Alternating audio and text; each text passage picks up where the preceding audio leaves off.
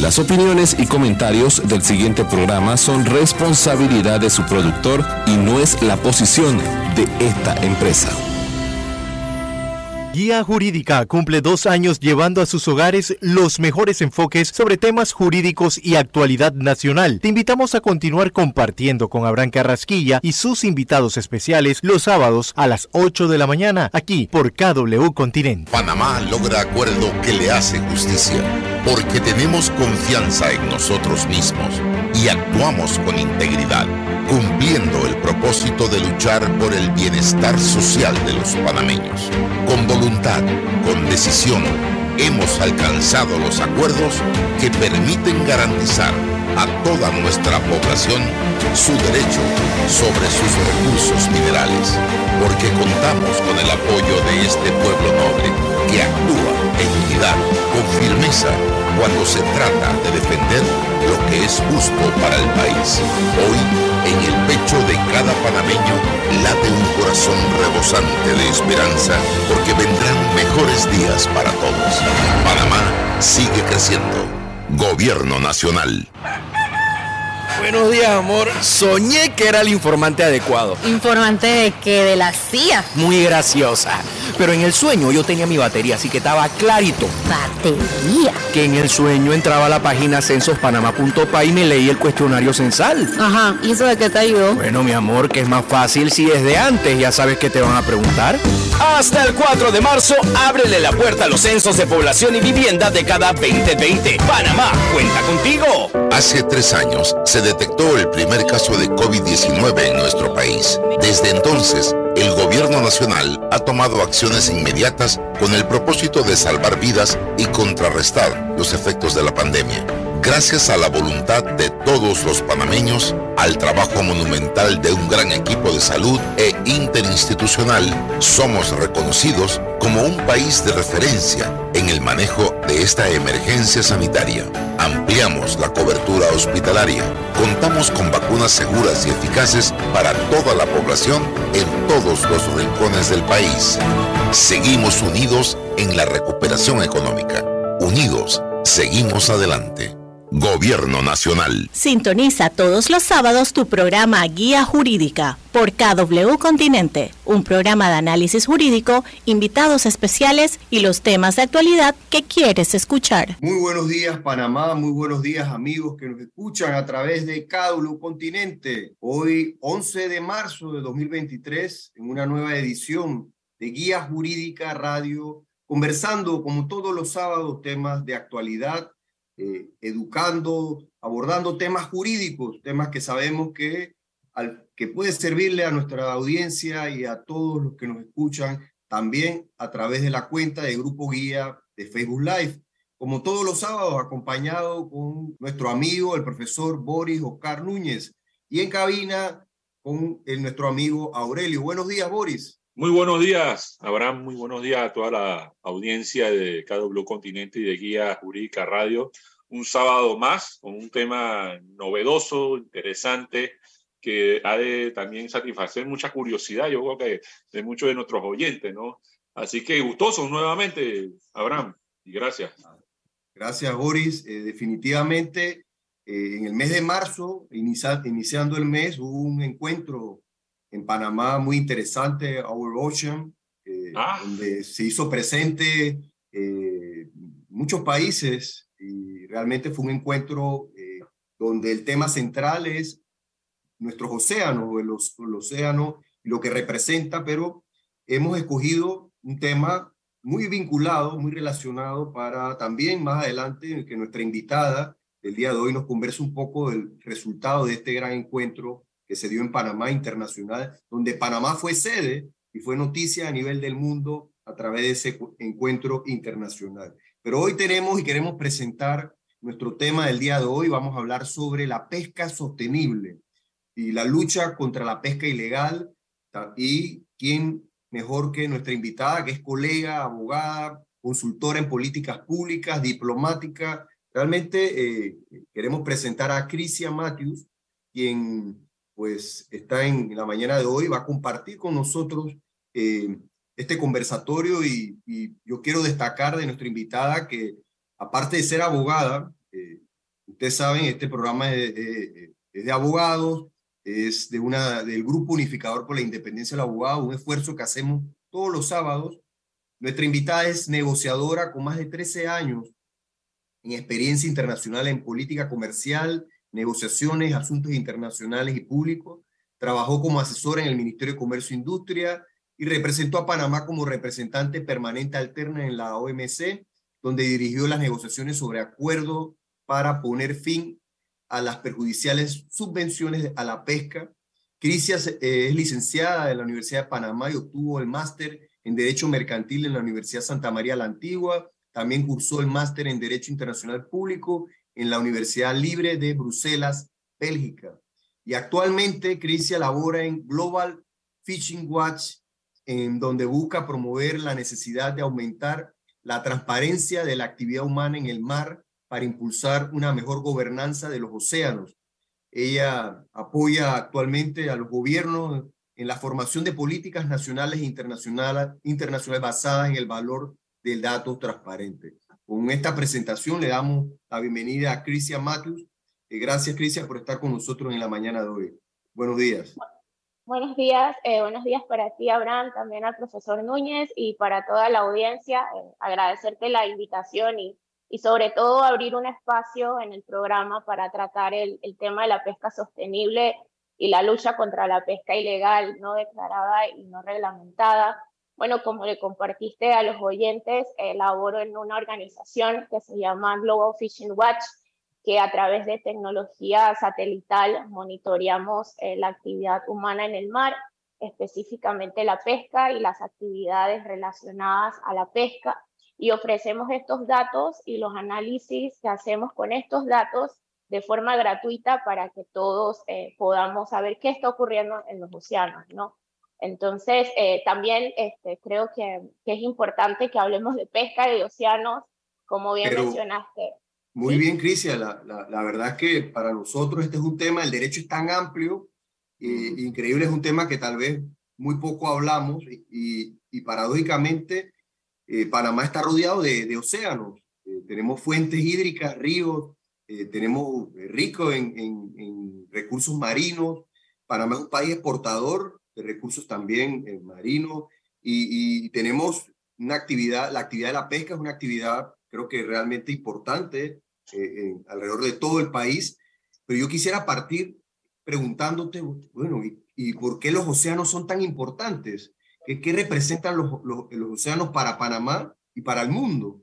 Eh, no sé si, si pudieras compartir con nosotros, porque siempre hablamos de cuidar la tierra, de sembrar un árbol, de proteger la, el, el, ambiente y la fauna y flora, pero a veces muy poco hablamos de, de, nuestros océanos, de nuestros recursos hídricos. Sí, justamente yo creo que es una cuestión de cómo es algo que no vemos, es que sabemos que está allí, pero no se tiene la misma monitoreo, la misma supervisión. Es algo que no está como tan consciente y la verdad es que los océanos eh, proveen de recursos eh, al no estar eh, regulados totalmente, digamos, en alta mar, los, los recursos se están agotando hay una sobreexplotación del recurso, lo que afecta directamente al sector pesquero y puede, eh, y el trabajo seguro de muchas personas. Muy bien, muy bien. Y, y, y, bueno, el tema central de nuestro programa es hablar de la pesca como tal. Ahí está la pesca como, como, como un medio, medio artesanal, está la pesca masiva, eh, tal vez tú me, me ayudarás con, con esos conceptos, y la recreativa, ¿no?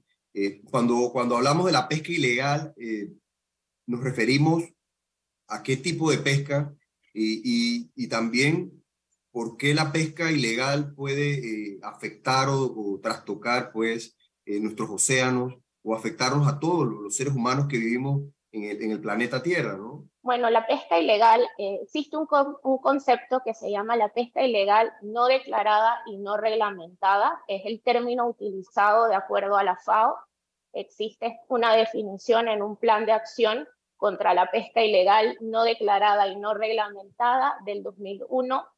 Es una de las más eh, grandes amenazas contra la salud del sector pesquero. Como mencionaba, ataca directamente el trabajo seguro de los pescadores y puede desplomar eh, toda una actividad. Es una ventaja injusta sobre los pescadores responsables que sí pescan de conformidad con las normativas vigentes y también genera otro tipo de violaciones como derechos humanos y laborales.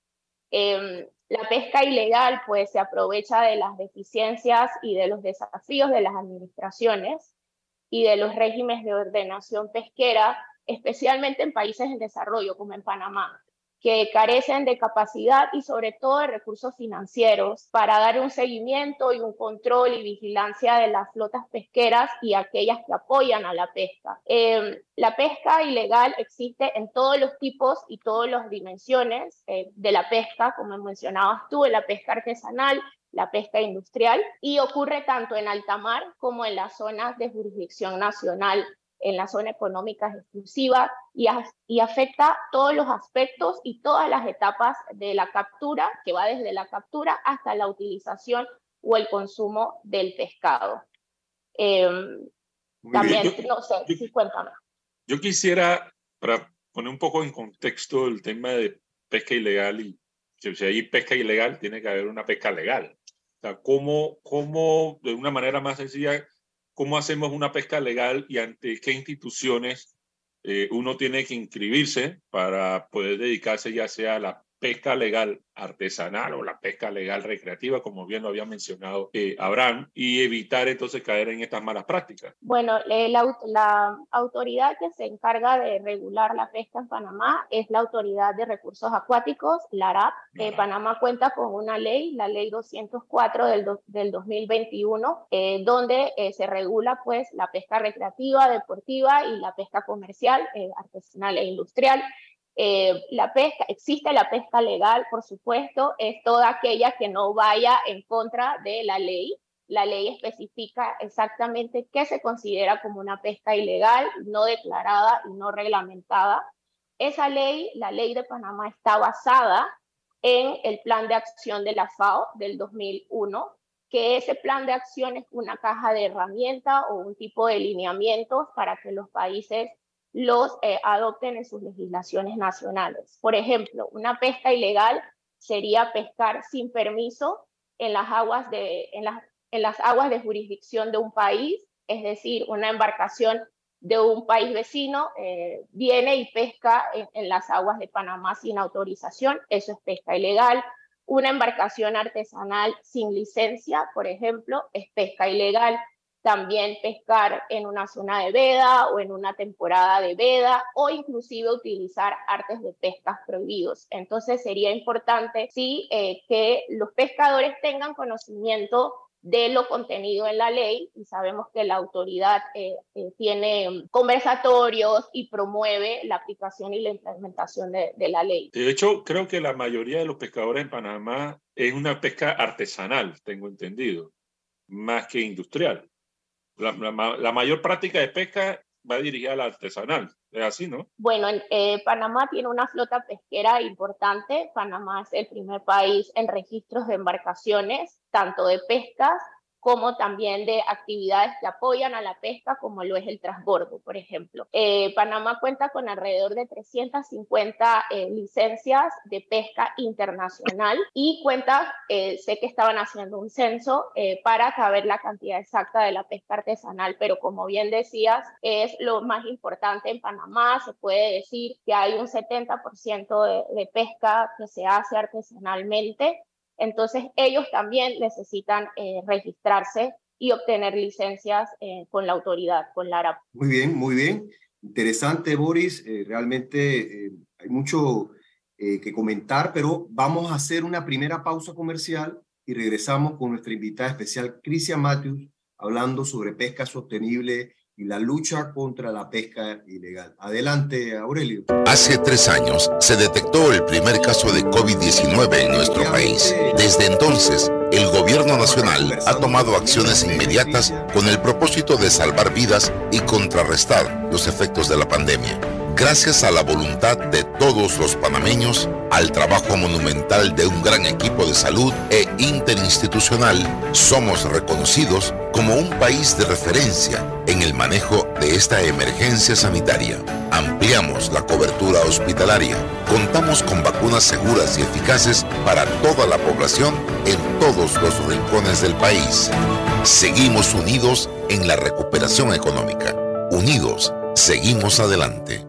Gobierno Nacional. Me avisaron que hoy debe estar pasando el empadronador. Mamá, ¿qué pasa? Estás tarde. Los censos van hasta el 4 de marzo. Oye, pero qué buena noticia, que los censos son hasta el 4 de marzo. Pero, ¿y si vienen y no estoy? Si no estamos en casa, dejarán una hoja de notificación donde podemos llamar al centro de llamadas 510-2020 y listo, agendamos una cita para que nos vengan a censar. Hasta el 4 de marzo, ábrele la puerta a los censos de población y vivienda de cada 2020. Panamá, cuenta contigo. Panamá logra acuerdo que le hace justicia, porque tenemos confianza en nosotros mismos y actuamos con integridad, cumpliendo el propósito de luchar por el bienestar social de los panameños. Con voluntad, con decisión, hemos alcanzado los acuerdos que permiten garantizar a toda nuestra población su derecho sobre sus recursos minerales, porque contamos con el apoyo de este pueblo noble que actúa en unidad, con firmeza, cuando se trata de defender lo que es justo para el país. Hoy, en el pecho de cada panameño late un corazón rebosante de esperanza, porque vendrán mejores días para todos. Panamá sigue creciendo. Gobierno Nacional. Sintoniza todos los sábados tu programa Guía Jurídica por KW Continente, un programa de análisis jurídico, invitados especiales y los temas de actualidad que quieres escuchar. Con nuestra invitada Crisia Matthews, eh, ha habido muchos comentarios en la pausa, en las redes sociales, incluso algunas preguntas.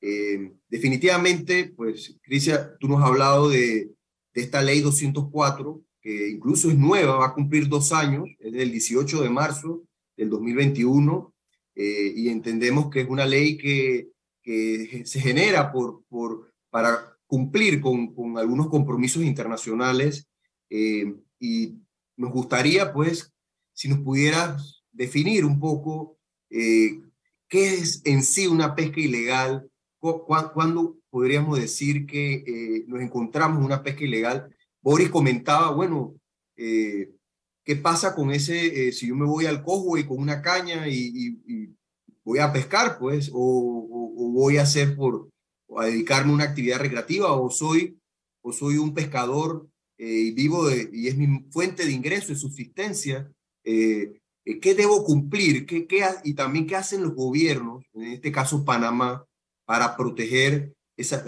nuestros océanos, para evitar la pesca ilegal y, sobre todo eh, eh, eh, cuáles en sí son esas medidas que, nuestros gobiernos impulsan para proteger definitivamente esta, esta mala práctica.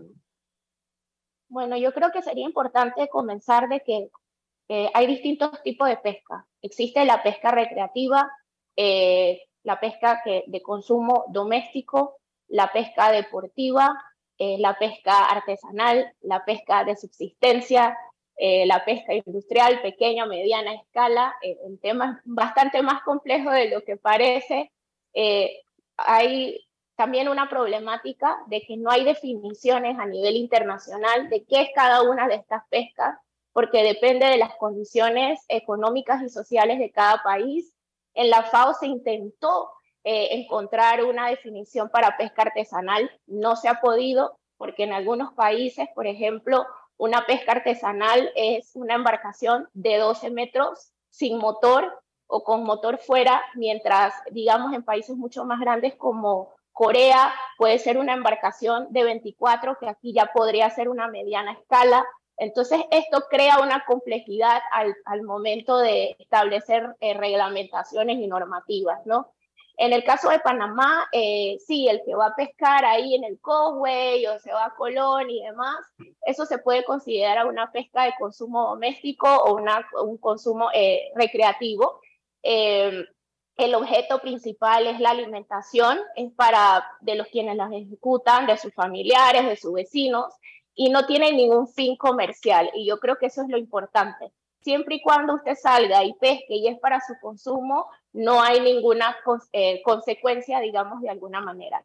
Ya la pesca deportiva, como sí tiene un impacto en el recurso marítimo y en la gestión son cuestiones que hay que registrar y hay que acudir a la autoridad eh, de, recursos acuáticos. Eh, es solamente para deporte, esparcimiento, recreos, un pasatiempo y de nuevo, no puede ser para la venta del pescado. Y debe también eh, seguir y tener un tipo de, de aparejo personal.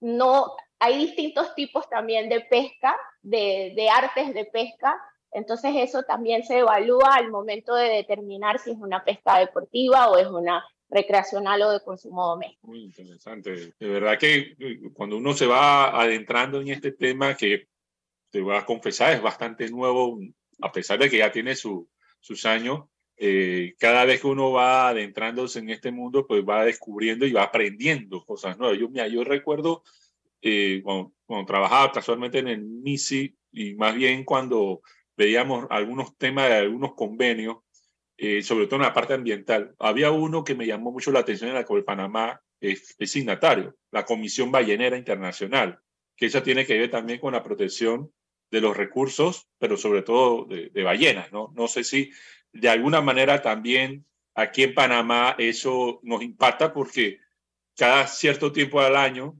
vemos los avistamientos de ballenas aquí en Panamá. Y creo que y nosotros somos signatarios de esa convención. No sé si tiene algún tipo de relación con, con este tema que estamos viendo. Así es. Eh, de hecho, existe un gran tratado, por decir así, que es el Tratado Marcos, que es la Convención del Derecho del Mar. En inglés es muy conocido por la sigla en inglés que se llama UNCLOS.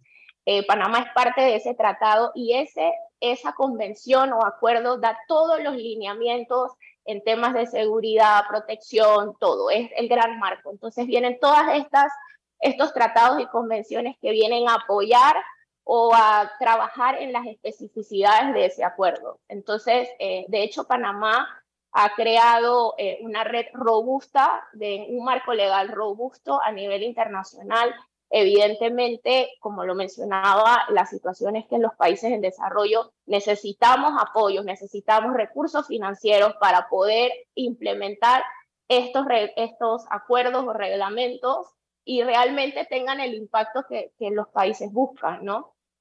Sí, y, ¿cuál es la responsabilidad de Panamá?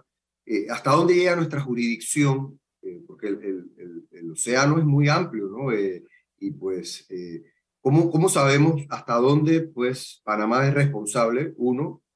La otra pregunta que te haría es, muchas veces vamos a un restaurante y queremos pedir algún, algún plato en específico eh, y, y, a veces el mesero muchas veces dice, no, no, no tenemos porque estamos en pedra. Eh, ¿Qué significa eso y en basado en qué? eso es, suponemos que eso es un, un mecanismo de protección de nuestros mares para permitir pues que, que preservara tal vez en alguna época al año estos tipos de especies marinos. Eh, igualmente, escuché hablar de, de, usar unas mallas o redes especiales. Eh, eh, un poco, creo que es otra medida de protección, tal vez para evitar que capturar algún tipo de especie marina en especial, ¿no? Tal vez si pudiera compartir con nuestra audiencia, porque nos escuchan en Bocas del Toro, nos escuchan en Darién, eh, en Colón, hay mensajes, saludos, y son provincias con mucha vocación eh, pesquera, entonces pudiéramos aprovechar a veces saber nosotros como consumidores, que muchas veces también tenemos que ser responsables y tener que, eh, cómo contribuimos como consumidores o como ciudadanos de, Panamá, ¿no? Así es, bueno, eh, la primera pregunta es que, eh, ¿cuál sería la jurisdicción eh, de Panamá donde es responsable? Bueno, los países cuentan con cuatro zonas marítimas, también esto es bastante complejo, que van desde las aguas interiores, el mar territorial, la zona contigua y la zona económica exclusiva. Digamos que Panamá es responsable por las 200 millas náuticas que se cuentan desde la línea de base. Y digamos que la línea de base es cuando culmina, digamos, la Tierra, por alguna manera. Es un poco más complejo, pero digamos que a donde terminó el último punto, de ahí en adelante son 200 millas náuticas. Luego de, esa es la responsabilidad de Panamá. Luego de eso viene el altamar, que es de todos, pero allí se han establecido organizaciones regionales que se les llaman OROP de manejo, hay una OROP que se encarga de la tuna, una OROP en el Océano Índico. Entonces, los países que quieren pescar en alta mar y quieren pescar tuna, por ejemplo, se une a esta organización regional y ellos tienen un proceso de otorgamiento de cuotas y te dicen, bueno, Panamá usted puede pescar 40 y Panamá tiene que de alguna forma repartir eso entre sus eh, embarcaciones. De alguna ¿40 qué? Cuando te dices 40. Cuotas. Cuotas. Cuotas. Sí, porque ellos, ellos hacen un análisis justamente de los recursos y de acuerdo a ese estudio de cada población de pez, esa organización regional hace un estimado de cuánto se puede pescar para eh, mantener el recurso. Ahora, la otorgación específica de las cuotas es una negociación que se hace internamente entre los países que forman parte de eso. Estamos hablando de atún, ¿qué, otro, qué, otro, qué, otro, qué otra especie se, se establece cuotas eh, para eso? El, pescado, eh, salmón, no sé, ¿tienes idea? Por ejemplo, hay, por ejemplo algunos ejemplos. Hay alrededor de 15 OROPs o 15 eh, organizaciones de, regionales de, de administración, que pienso, perdón, usamos mucho la terminología en inglés, entonces a veces me, cuesta un poco allí.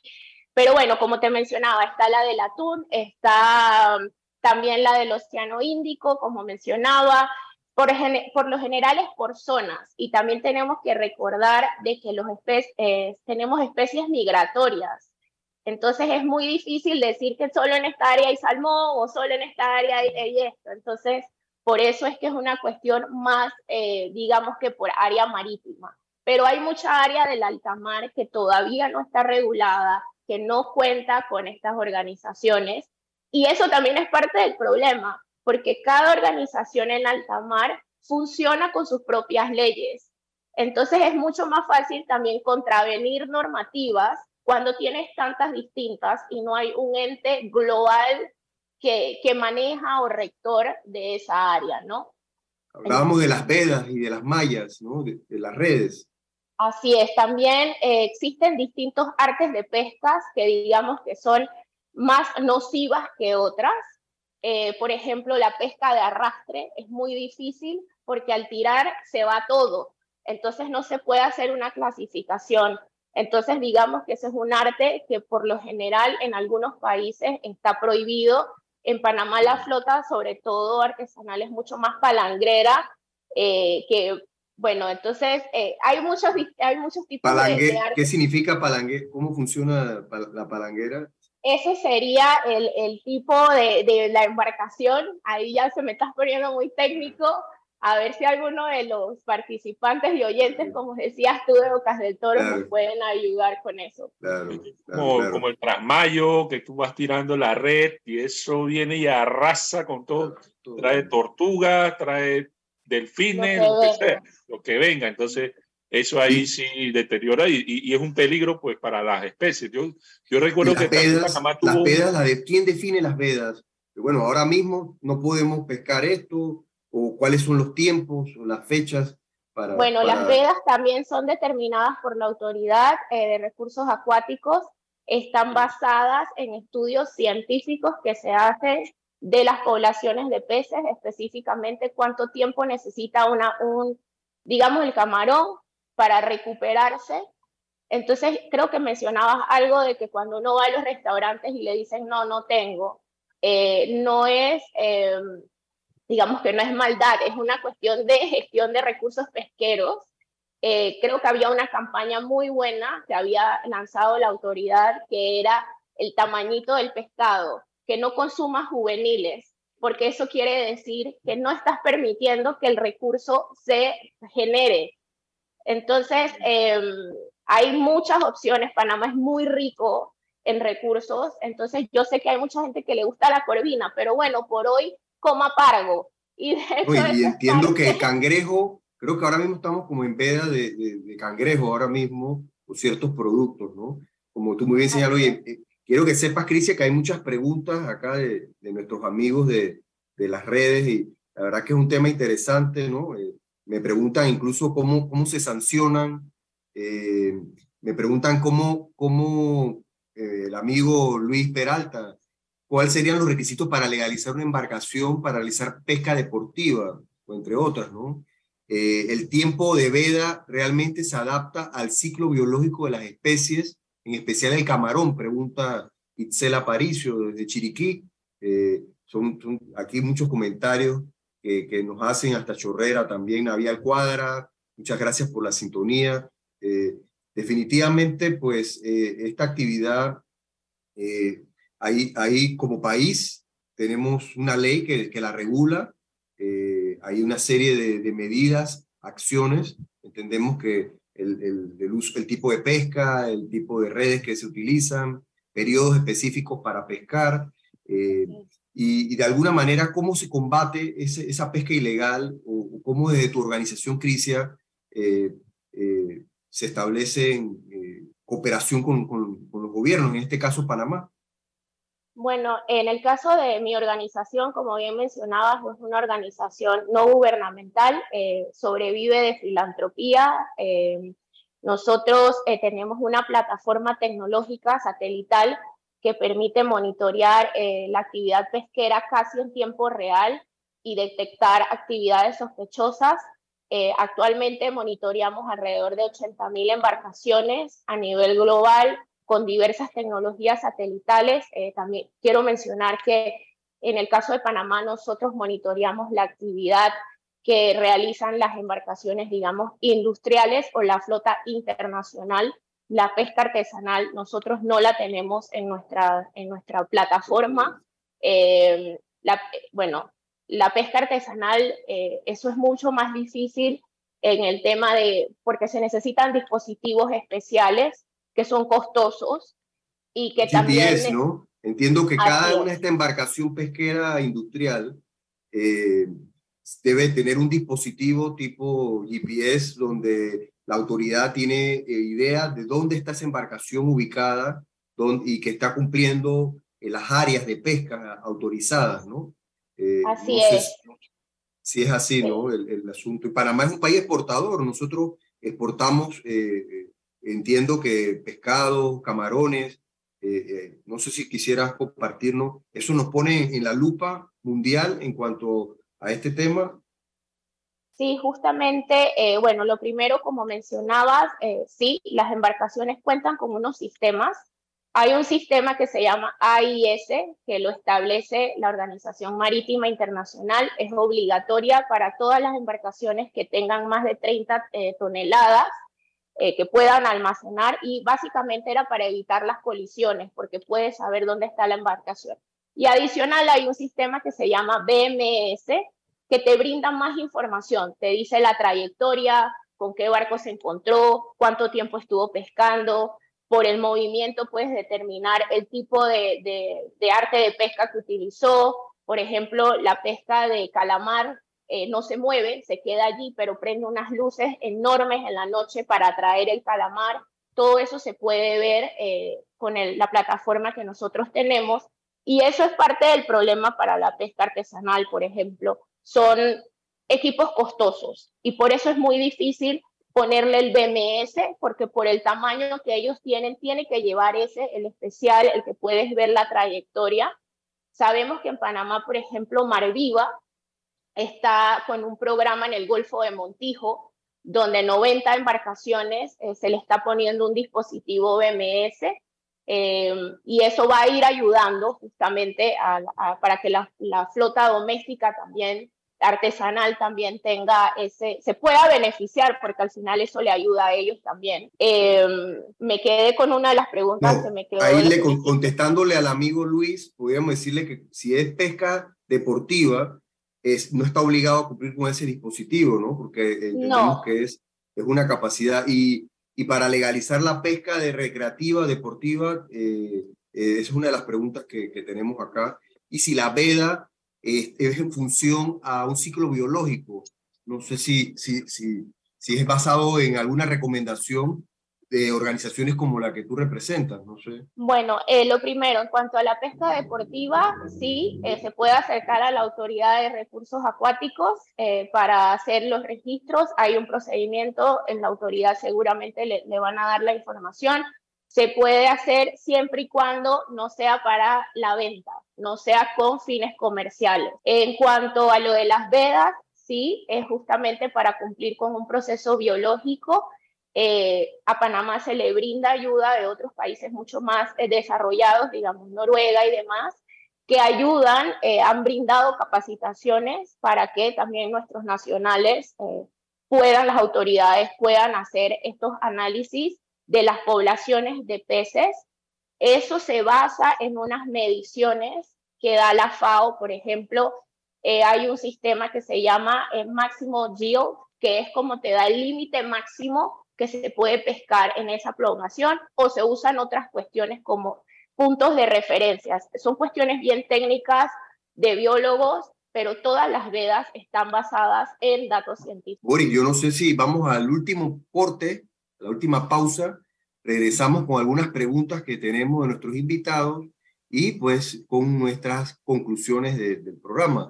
Adelante, Aurelio. Hace tres años se detectó el primer caso de COVID-19 en nuestro país. Desde entonces, el gobierno nacional ha tomado acciones inmediatas con el propósito de salvar vidas y contrarrestar los efectos de la pandemia. Gracias a la voluntad de todos los panameños, al trabajo monumental de un gran equipo de salud e interinstitucional, somos reconocidos como un país de referencia en el manejo de esta emergencia sanitaria. Ampliamos la cobertura hospitalaria. Contamos con vacunas seguras y eficaces para toda la población en todos los rincones del país. Seguimos unidos en la recuperación económica. Unidos, seguimos adelante. Gobierno Nacional.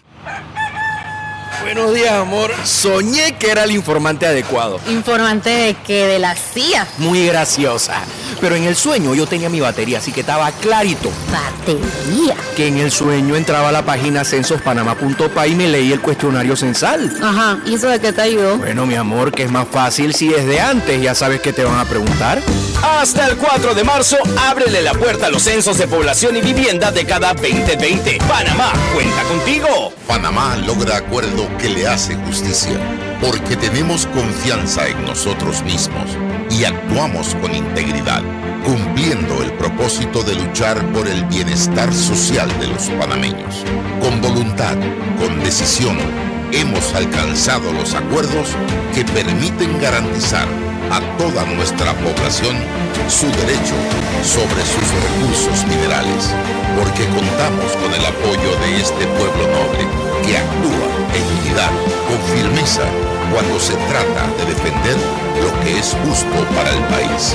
Hoy, en el pecho de cada panameño, late un corazón rebosante de esperanza, porque vendrán mejores días para todos.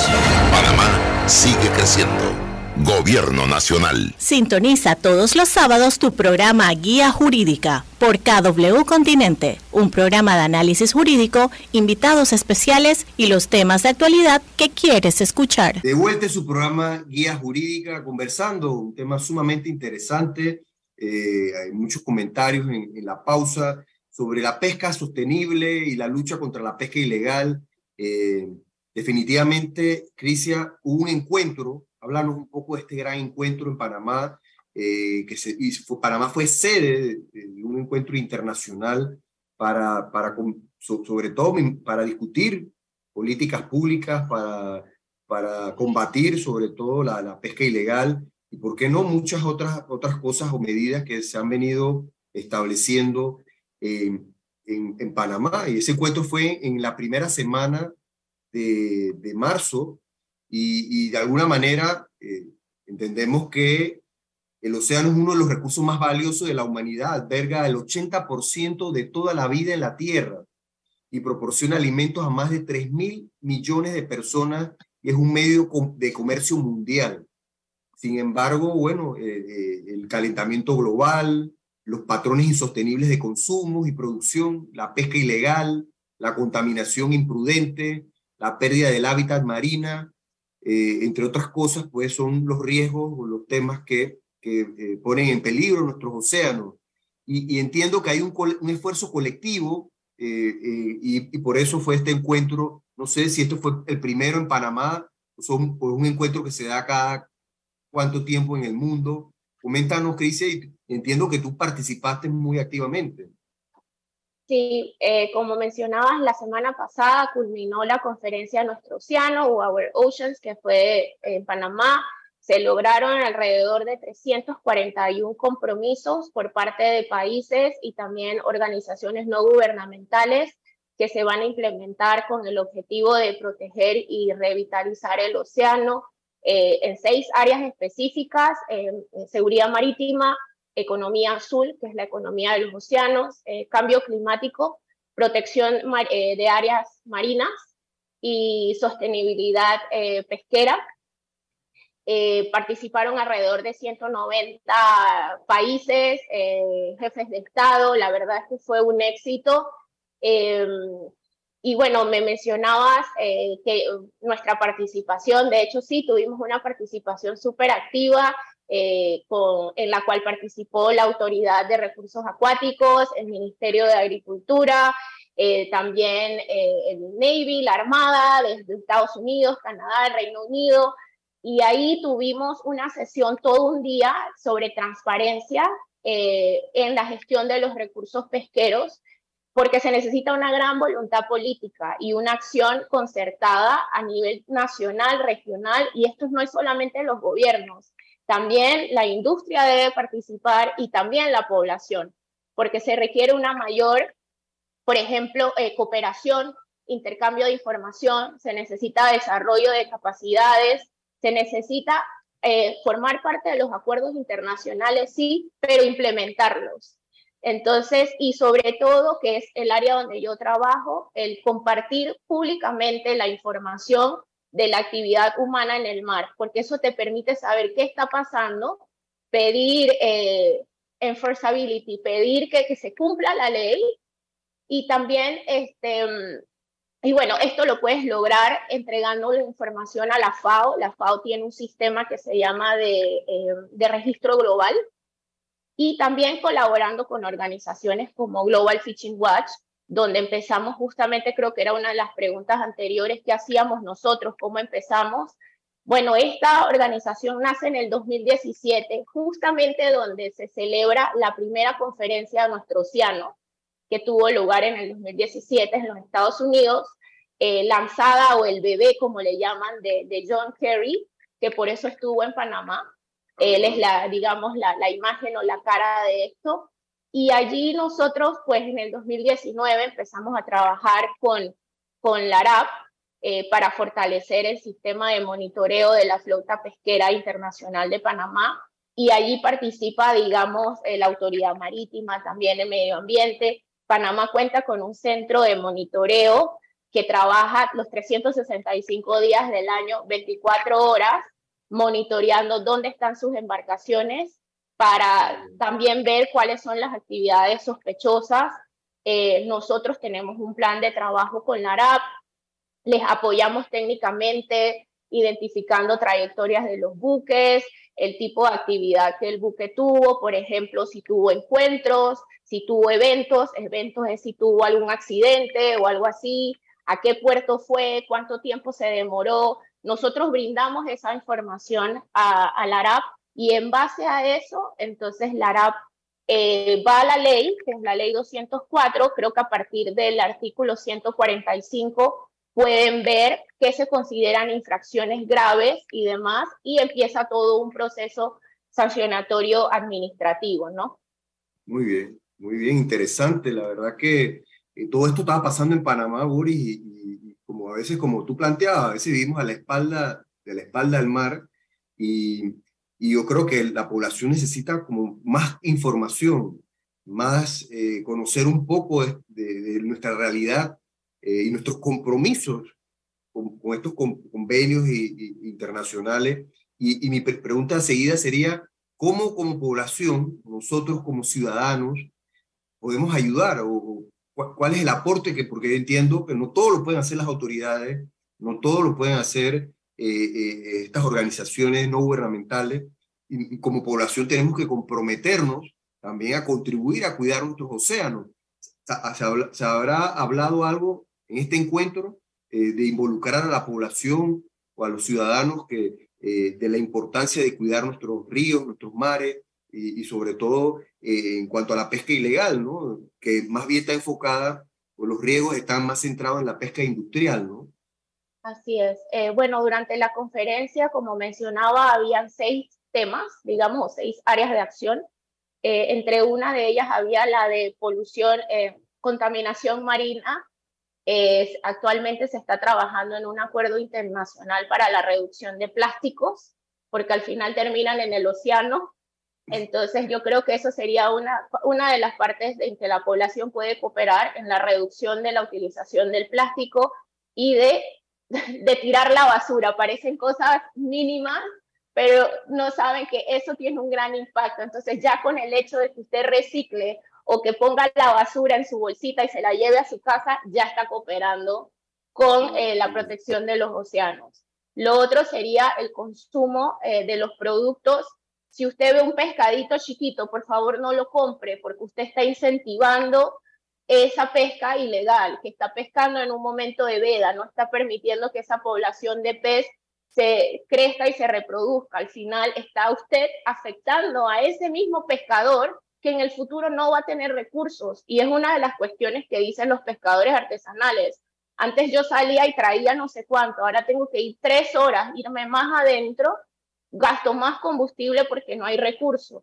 Claro, porque estamos explotando y no permitimos que el, la población de pez se recupere. Entonces yo creo que hay cosas pequeñitas que como población podemos hacer. Muy bien, muy bien. Boris. No, sí, eh, escuchando atentamente, eh, realmente es un, trabajo de sensibilización que hay que hacer, como bien lo dice Cristian, eh, no solamente a nivel de las propias instituciones, sino también nosotros como ciudadanos consumidores eh, y como te mencionaba, pareciese que nosotros los panameños a veces vivimos a espaldas del mar porque desconocemos todo esta, e, e, este inmenso océano de cosas que, que estamos descubriendo hoy en el, en el, en el programa con Crisia. Y yo le adelantaba, pues, más o menos cómo era esa relación entre las diferentes instituciones eh, cómo, cómo, cómo, cómo, trabajan eh, la Autoridad de Recursos Acuáticos, la Autoridad Marítima, que también entendería que tienen algún tipo de competencia, sobre todo la contaminación de los mares, eh, de las grandes Quiero que sepas que Panamá, entiendo por las noticias, tiene un compromiso de cumplir y combatir la pesca ilegal no declarada y reglamentada y entiendo que incluso estamos ahora mismo, como decir, como en el fútbol, pintados de amarillo, con una tarjeta amarilla. Entiendo que Panamá tiene que hacer algunos correctivos eh, para evitar la roja y pasar a la verde, que es lo correcto. Esto pareciera como las listas grises, nos persiguen las listas grises, las listas, eh, y ahora pues estamos pintados de amarillo, Cristian. Eso entiendo que Panamá está trabajando y la ley en parte entiendo que eh, es para eso, ¿no? Eh, sé que está pendiente la reglamentación, no sé qué otros esfuerzos para, para lograr eso. ¿Qué tenemos que hacer para salir de, de, la tarjeta amarilla? Sí, eh, efectivamente, a Panamá en el 2019 la, la, Unión Europea le da una advertencia de algunas consideraciones que algunas deficiencias, digamos, vis a vis a un reglamento que tiene la Unión Europea para prevenir, desalentar y eliminar la pesca ilegal. La Unión Europea es el mayor mercado mundial de importación de productos de pesca y por eso tiene una, una posición, digamos, importante en lo que hablamos de la comercialización. Entonces, en ese reglamento de la Unión Europea, ellos tienen un sistema de tarjetas. La tarjeta verde, como bien decías, todo está bien, la tarjeta amarilla donde dice algo está pasando aquí. De hecho, Panamá tuvo una tarjeta amarilla en el 2014, eh, que tuvo una tarjeta amarilla y en el 2014 la Unión Europea le dio la verde.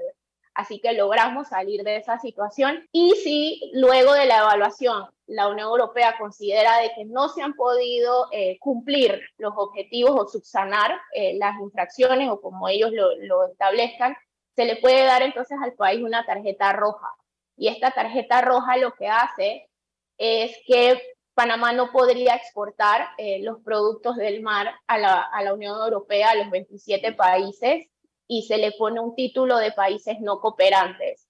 Solamente se le ha dado esta tarjeta roja a seis países eh, desde el 2010 que se establece este reglamento Eh, otros países de la región también han tenido tarjeta amarilla, por ejemplo, Ecuador. Eh, de hecho, Ecuador es un top 25 de país pescador y productor de, de, pez. Entonces, no es una cuestión de que, que ay, Panamá está haciendo las cosas mal, no es así. Sabemos que los europeos tienen altos niveles que esperan que países cumplan y la verdad, de nuevo, no me canso de repetir lo que los países en desarrollo tenemos y enfrentamos eh, situaciones en, en, escasez, digamos, de recursos financieros y de, y de personal, ¿no? Me decías, ¿en qué año fue que nos pusieron la amarilla? Eh, en el 2019. ¿Qué hace, ¿Y qué hay que hacer para salir de, de, esa tarjeta? ¿Cuándo es la evaluación? Bueno, la, eh, la autoridad sería la más adecuada para hablar sobre este tema, pero a, rasgos, a grandes rasgos te puedo mencionar que en, esta, en este mes hay una visita de la, de la Unión Europea a Panamá para evaluar los avances.